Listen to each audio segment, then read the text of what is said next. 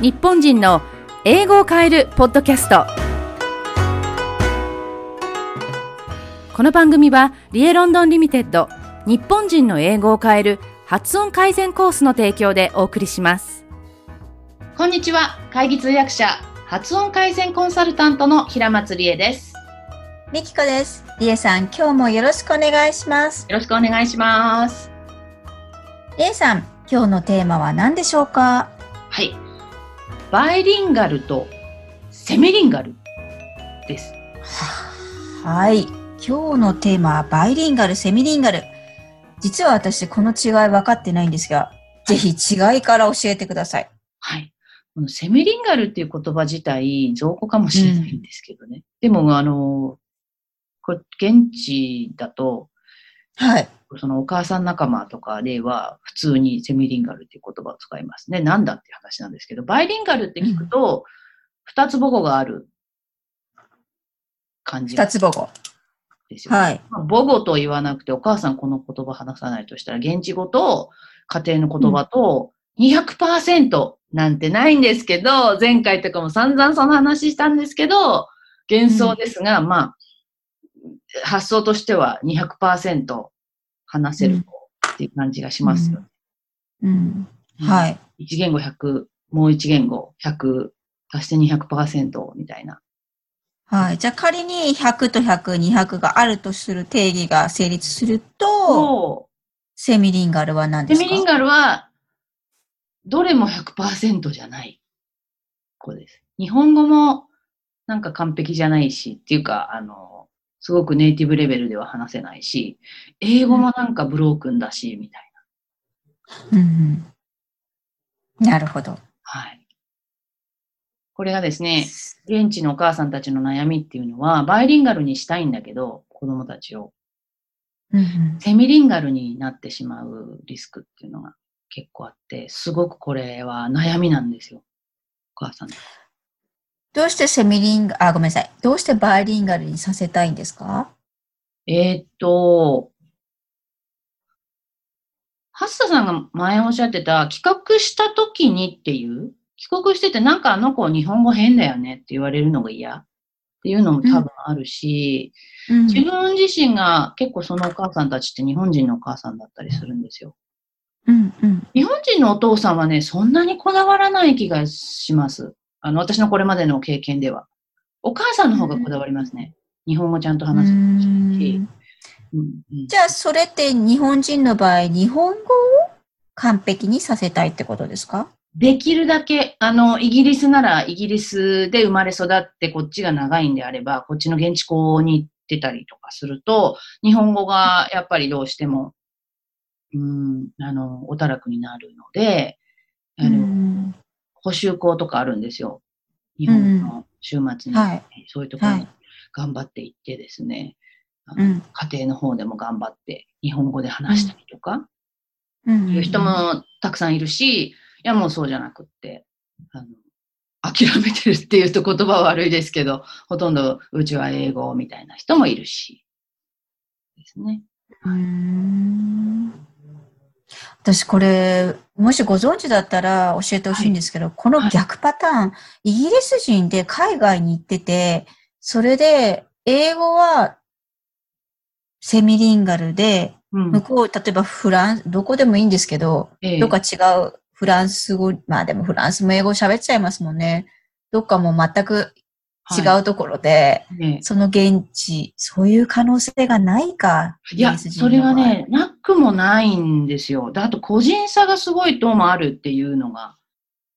あと、個人差っていうのは、その個人の能力っていう意味もなくはないんですけど、その子がそはいの、どの時期にその国にいたかとかって大きいじゃないですか。すごく大きいですよ。大きいですよね。そういったところも含めた上での個人差があるなーっていう。じゃあそのイギリス語、つまり英語が、うんあ、の、その、何？えーっと、100%じゃなくても、イギリスという国は受け入れてくれやすい国なんですか？あ、日本に比べたら、あ、そうなんですか。はい、だと思います。うーん。就職難だったりしないわけですか？あの、英語がちゃんとしてるかどうかって、大事は大事なんですよ。うん。そうすると GCSE とか、その後の A レベルとかで、 English っていう科目があるんですね。そこ結構文学だったりとか、結構こう、英語を練るっていうか、英語力を練るんですけど、そこまで行ってる子の方が A レベルとか、なんなら大学でもその Eng English とか、 English Literature とか、あの、取った子の方がいいですよね、そりゃ。言葉を扱える。うんいいですけど、でもみんながみんな English 取るわけじゃないから、はい。じゃあ業種、業種によるってことですか？うん、それはあるかもしれません。な、あの、背景としてご説明するとですね、中学、高校で取る科目が、日本は多いんですよ。うんあの、先週科目とかも5科目とか。でも5科目だけじゃないですよね。うん、うん、そうです。はい。で、5科目の中にまた、あの、化学だとか、あの、うん、仏者とかって分かれてるじゃないですか。理科一理科二とかいう取り方もするけれども、理科一理科二とかないし、みたいな。だからサイエンスを取るか取らないかみたいなだったりとか、えっとね、高校でも学校にもよるんですけれども、えっとね、週に取る科目が限られてるんです。少ないなと思いましたもん、私。こっちで。みんなが歴史取ってない。歴史やってないことだし。はい。え、じゃあずっとやらないの？大学に行ってからやるんですか？大学に行って突然取るってことは多分ありえないっていうか、てか考えにくいので、持ち上がりの部分になるじゃないですか。あの、はいはい。うんうんうん。中身もあるけど、その科目とかの成績を見て、そっち側にこう進むとかする。あの、絶対的にあの、成績がいくものとしては、なんだかな。えっとね、サイエンス、え、え、English, Math, Science かな？この3つは、あの、成績が上がるんですよ。大学とかに。あのどっちが行くっていうか、あの、応募すにいるので、これは取るんですけど、GCSE で絶対に。それ以外は結構こう選択だったりとかするので、中に全然歴史入ってなかったり、うちの息子なんか入ってないですよ。娘は取りましたけど、みたいな感じで、あの、 English、Maths はわかるけど、 Science なんですね。へえ。えー、 Science だったと思いますね。違ったら。でも、あの、うん、社会じゃなかったと思いますよ。ソシオロジーじゃなかったと。なるほど。じゃあもう、もう少し、こう、イギリスの場合はもっとこう、その時点で完璧な英語を求め、母国語を求められるんじゃなくて、うん、その後の入ってからの伸びっていうか、のりしろがあるという感じなんですかね。あの、ただ、そうとも言えると思うんですけども、学校が、あの、日本なら日本でこう、私学、だから私立か公立かとか、で公立の中でも国立だの、県立だのって多少あるんだけれども、大体そういうふうに二つジャンルがあって終わりな感じじゃないですか。はい。イギリスはもっと分かれてるんですよ。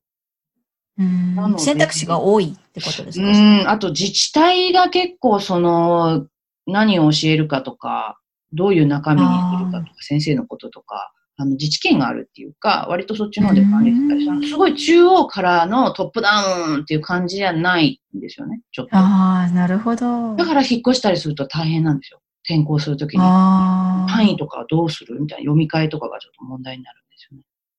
へえ、じゃあそっちはそっちでの苦労があるわけですね。ちょっとそうですね。日本とはまた違うものがあります。引っ越しの自由がなさそうですね。なんかね。ちょっと厳しいですね。あるけど、あるけど大変そうだもんね。だったらやめとこうってなりますもんね。フォフォームっていう言い方をするんですけど、うんうん、あの、フォームっていうのが1フォームで2年なんですね。2年の中で、1年目にやってもいいし、3年目にやってもいいんだけど、これだけのエレメントをやりましょうね、みたいなことがざっくり決まっててっていう感じなので、うん、そうすると、例えば、1年目で、あ、この今いる学校でやったものが、次、引っ越し先と被っちゃうと、2年分のそのフォームの中で終わらなきゃいけないものが終われない。終わらない。ことになったりとかして、ちょっとそういうこととかあるんですよね。うん。はいそっか。ごめんなさい。バイリンガルとセミリンガルから外れてしまったんですが、イギリス国事情になってきたんですけど。ですけども。はい。そう。セミリンガルいっぱいいます。イギリスに。イギリスにも。またね、留学生とかでもいますよ。あのー、英語頑張ったのは素晴らしいと思うんだけど、やっぱり日本がちょっと変になっちゃう。うん人。まあそうですね。それ、アメリカ帰りもみんなそういう感じがしますね。あそうですよね。うん。うんうんうん。何々しかねないとかを意味を反対語に取ってる人とか、ああ、難しいもんね、日本語。そうですね。何々金ますうん時はできませんっていう意味じゃないですか。しかねます。うん。うんうん。とあの、しかねません。できないになっちゃう。んどっち？みたいな感じの人とか、結構ぼちぼち言いますね。はうい。んそう。なるほどね。まあ、どこまでの基準を求めるかにもよるとは思うんですけど。そうですね。このね、バイリンガルとセミリンガルの話ですと、セミリンガルっていう言葉が専門書で出てくるのかって言われると困るんですけど、バイリンガリズムっていうのはあって、通訳の世界とかでも出てくるんですよ。で、いわゆるバイリンガルの人が、うん。会議通訳者になりたいっていうことで、その、そういうまあアソシエーションがあるんですけど、世界的な。そこに応募してきたりしても、ん例えば英語とフランス語でも何でもいいんですけど、その二二言語とも自分は母語だから、ネイティブだからっていうんで受けてもなかなか受からないっていう。うん、どっちも？そう、どっちも。ああ、なるほど。わかる気がする。外国語として学んだ人の方のレベルの方が高かったりするんでね。それが、いわゆるネイティブとは限らないんですよ。ここが難しいところですよね。うんレベルって純粋にその、感覚的にわかる、テニオ派とかが。わかるわからないだけじゃないっていうところが。職業ってそうですよね。はい。うんですよね。ありますよね。うんなのでうん客観的に分析をしながら外国語としてっていう、そういう意味だと思うんですけど、文法とかなんとかをとことんやった人と、感覚的にやった人だと、やっぱりその辛い時があって、じゃあそういう会議通訳とかだと、あの何を基準うんまあ、あの、ランク付けがあるんですよ、言語の。A 言語とか B 言語とか C 言語とか。うんそのランキングが、え、両方とも母語なのに、まあ両方とも C っていうのはちょっとかあるのかな。まあ、あるかもしれませんけど、C っていうのは、こう、受動言語だって言われてて、聞く分には100%わかる。でも、同じようには話せないよっていう。うん世の中でこう、英語を学習してる人とかに多いパターンですよね。話せないけど、うん聞く分にはほぼほぼわかるとか、話す量よりも聞聞いてわかる量の方が多いって普通のことなんですよ。うんうんなので、やっぱりこのそれ、そう、それ私です。はい。うんあ、ね、本当そうですよね。ありますよね。私うんも、そうです。あの、しばらく英語話してなかったりとかすると、うーんってなったりとか、あ、私の場合はね、他の人わからないんですけど、他の通訳さん。ずーっとその一日中通訳をもししてましたと。そう。英語で誰かが発言したときに日本語にするとか、逆？日本語で発言したときに英語にするっていう回路に頭がなっているので、あの、どっちかだけに結び変えることがすぐできない。わかる、それ。わかりそのレベルでは喋ってないけど、その、その感覚はわかります。ね、ずーっと英語なら英語で話してると割と出てくるのに、日本語と英語となんかもうぐちゃぐちゃっていうかこう、交差させて話してると、もうずーっと頭の中でその、英語の話聞きながらずーっとかあのね、変えてるんですよ。日本語に。重い。職業病ですよね、それね。すごいですね。途端にあの、途端にっていうか、英語がすごくしどろもどろになったりして、恥ずかしい。え、じゃあ、え、それちょっと興味本位んですけど、あの、お家で息子さんとかに英語で話しかけて日本語で返しちゃうってことあるんですか？あ、私、弟、お弟って言っちゃった。弟じゃない、息子、弟じゃない、すいません。息子とは、あの、英語ではん、あ、違う。違う。私が日本語で話して、向こう向こうがが英語で返してくる。ことが多いんで、日本語を忘れるよって言ってるパターンですね。どっちかっていえ、自分がですね、リエさん自身が、うと。はい。えっと、旦那さんから言われて日本語で返しちゃうとか。あ、あります。そうすると、ありますよね。怒ってますね。だから僕は分からない。わかんねえよ。英語で話せ。っていうか、英語で話せとは言わないけど、I didn't understand とか言われます。うんだよね。でもその、わかる。返して言ってると分かるかなとか思って。わかんないわかんない。わわかろうとしてないから。そうそう分かろうとしてない。犬の方が分かるみたい そこまで言いますか？面白すぎる。犬って雰囲気で見てますよね。なるほど。でも旦那さんも犬、犬と一緒にされてはかわいそうあ、それはかわいそそうです。ちょっとかわいそうです。はい。あの、だいぶね、日本語もちょっと慣れてきた言葉はあるんですよ。うんうんうん形容。詞です。うん。あ、形容詞ね。へえ、すごい。形容詞深いからね。そうそうそう、かわいいとか、臭い。私よく臭いって言うらしいですよ。もうなんか、なんか匂いとかね、臭いとかっていう、それはもう真っ先に覚えましたね。なるほどね。本当に一緒にいる人の責任ってありますよね。はい。責任を感じております。すいません。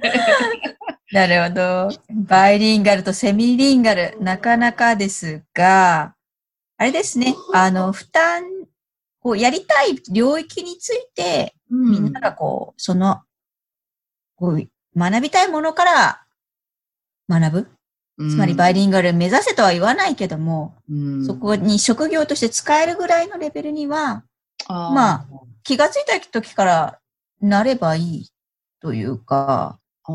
あ、その線でいくと、私結構相談受けるのに、何をこうど題材にして勉強するのが一番いいですかとか聞かれるんですけど、私は思うんですけど、自分が興味のある分野が一番だと思う。うん、ですよね。私もそう思います。えーとかレベルとか、あ確かにそうだけど、はい。続かないんですよね。えーと思います続かないのが一つ。あと、その使ってる自分が想定できなくないですか？イメージできない。うん例えば、ね、わかんないけど、初田さんの分野だったら、そちらの、その、帰国子女のこととか、例えば専門書読んだとしても、まあ、しんどとか思う時もあるかもしれないけど、背景知識もあるから、関心もあるから、読み進められそうじゃないですか。うん、そうですね。そうですね。とか思うので、例えば IT 系の人とかでもいいんですけど、自分の専門分野をやるのが、専門分野とか自分がすごく関心がある分野をやっていくのがいいんじゃないのかなと。また、使う場もあるでしょだってそれだったら。確かに全然あさってのことやるよりは。うん、本当にそうです。本当にそう。だから通訳者私一番あの尊敬します。自分の関係ない領域にの語彙とかも知ってるわけじゃないですか。それで諦めた私学生時代がありますからね。中国語でアスファルトって知らなかったんですよ。ええでも中国語の同時通訳者のなんかテキスト見たら、うん。そういうなんか語彙ばっかり並んでて、うんうわ、私無理、関心持てないと思った 覚えがある。同時通訳者のその資料があったんですね、そういう。そうそうそう、ありました。いやー、全然知らない語彙とかも全然興味持って全然いっぱい覚えていかなきゃいけないな、この職業って思った時に、もう無理、心折れましたからね。うんだからすごい職業だなとは思います。あれって、今って、てか昔もそうだったかのかもしれませんけど、あの、今日はこの分野、明日はこの分野みたいな感じで違うじゃないですか。うん。よくやってますよね。すごいなと思います。いや、ね、すごい人は本当にすごいんですけど、できるだけその詰め込んでいくんだけど、サクッとやっぱり出なかったり、詰め込むって言ったって限界がやっぱりあって、400とか500とか、なんなら1000以上こう、用語集作ったとするじゃないですか。そんなのね、ヤギさんじゃないんだから、むしゃむしゃ食べたって。私は本当は、もうそう、一つの言語をやるって本当すごい時間がかかるじゃないですか。そうですそのプラスアルファ同じぐらいの量やんなきゃいけないんだと思ったら、しんどいですよね心折れましたけど、だからそういうね、通訳さんじゃない方々、まあその領域をとりあえずやるってとこからね、はい。それをお勧めします。よね。少々難しくても、なんか関心があるとか、逆に優しいかもしれないしね。確かに。わかりました。はい。続いては、イギリス現地からお届け、 Colloquial English のコーナーです。はい。えー、どんな英語表現でしょうか？教えてください。こちらは、あの、特にイギリスに限った表現ではないんですが、はい。don't defecate where you eat です。わあ、ちょっと今日は長いんですね。Don't defecate where you eat. どんな意味でしょうか？はい。えーと、defecate っていうのは、うん。ちょっと丁寧な言葉で医学用語とかなんですけれども、はい。うんちをするっていう意味です。排便です。すいません。排便する。はい。排便する。はい。え where you eat は自分が食べるところはい。そうですね。うん。自分が食べるところで排便してはいけない。どういう意味？おお。ですけど。直訳するとそうなんですが、意訳ではどうなんでしょうか？はい。職場恋愛ってご法度なんだよ、みたいな。えー、そんなに飛んじゃうんですね。すごい飛んでますよね。その発想日本人にないかも。排便ないない私愛も聞いたとき分からなかったです。最初、正直言うと。うんえとかって言ったら、どういう意味か分かってる？みたいなことになって、いや、そのままじゃなくて、みたいなはい。話ですよね。そういう日本語も結構こう慣用句って、このままのズバリじゃないかもしれませんけど、あって、そこが言葉の面白さだったりすると思うんですけど。この発想はないかも、日本人には。ないですよね。あの、うん。なんかこれは、はな、どうしてこんな、この表現がそういう意味になるのかって、ちょっとこう、話し合ったんですけど、はい。家で話し合ったり、友達に聞いてみたりとかしたんですけども、ええ。ある人が言うには、ある人ですよ。ある人うんが言うには、あのーペット？犬とかが、あの自分がその餌を食べる場所とか、寝る場所って、あの汚さない？うん、確かに。ですよね。その、だから？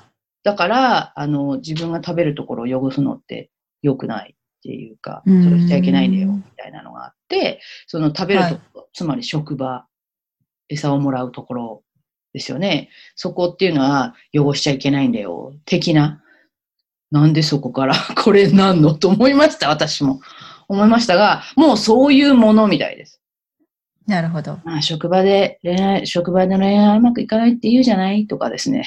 それ系の、うん職場恋愛ってじゃあ、これ、職場恋愛ダメだっていうのは、各国共通ってことですか？だと思いますね。うー。うんん。あの、どうやって？主義の人もいるでしょ。ん？絶対の職場とか同じチームの中で恋愛はしないとかいう主義の人とかもいるじゃないですか。うん。そしたら、なるほど。これ日本だけかと思ってました。ね、イギリスもそうなんですね。アメリカもそうかもしれないけ実際はいるけど、ど。うん。やっぱりあの、あれじゃないですか、こう、職場の雰囲気とか微妙だし、あそことあそこ付き合ってるんだよねとか、なんか今日喧嘩したみたいとか、そその、響くじゃないですか。あの、めんどくさいですよね。めんどくい。さいですよね。うん。とか、うん結婚してて離婚して名前変わったとか、なんかすっごい。ああ、うんめんどくさい。多分そういうのもひっくるめて、こういう、あの、めんどくさい感とかもすごいひっくるめて、この表現に入ってる気がする。じゃあこれどうやって使うんですか？これ使いたいと思ったとき、どういうふうに使えばいいんですか？あのー例えば、はい。相手に対してかな？うん。あ、そのれ職場恋愛してる人に対して言うの？とに言える言えればあれですけど、噂話とかで。誰々さんと誰々さんが付き合ってるとはい。か。だから、職場恋愛ってダメなのよとか言うときに、You just don't defecate where you eat. みたいなこと言ったりとか、You should don't defecate, そうそうそう。not defecate where you eat. とか。って言ったらもうそういう意味ですね。この言い回しだったら。なるほどね。はい。えー、なかなかこのシチュエーションに出会うことが難しそうな気がするんですけど。情報使いたい。もしかしたら defecate って言わないで、うん shit で言う人もいるかもしれないんだけど、うんだからそれは、職場恋愛っていうのはだからうまくいかないんだよな、とか言うときに、うん。言うときに、you just don't defecate where you eat. You just don't shit where you eat. とか言うかもしれないですね。そういうような文脈とか。うんでもこれをもし、表現で意味知っていて言ったら、あうんなんでそんな英語してちょっとんのい、えー、そうなんだ。英語してんの？って感じです。もろそんな感じだと思います。普通知らないので。なるほど。じゃあ皆さん覚えましょう。Don't defecate you eat. です。なかなかね。you eat ですね。わかりました。では今日もご案内です。発音改善オンラインコースはウェブサイトリエロンドンのトップページよりご購入お申し込みいただけます。お申し込みページの URL は番組詳細ページにコース情報ページと体験セミナーの URL が掲載されていますのでご確認ください。たくさんのお申し込みをお待ちしています。はい。今のところ月に1回のペースで体験セミナーを開催しております。えー参加者限定の特典をご用意しておりますし、あの、少人数であの十分に一人一人の方に手応えを感じていただけるようにあの行っておりますので、あの、定員に達したら締め切りますので、あの、おはい早めのお申し込みを、はい、お勧めいたします。はい。それでは、りえさん、今日もありがとうございました。どうもありがとうございました。See you next week! See you next week.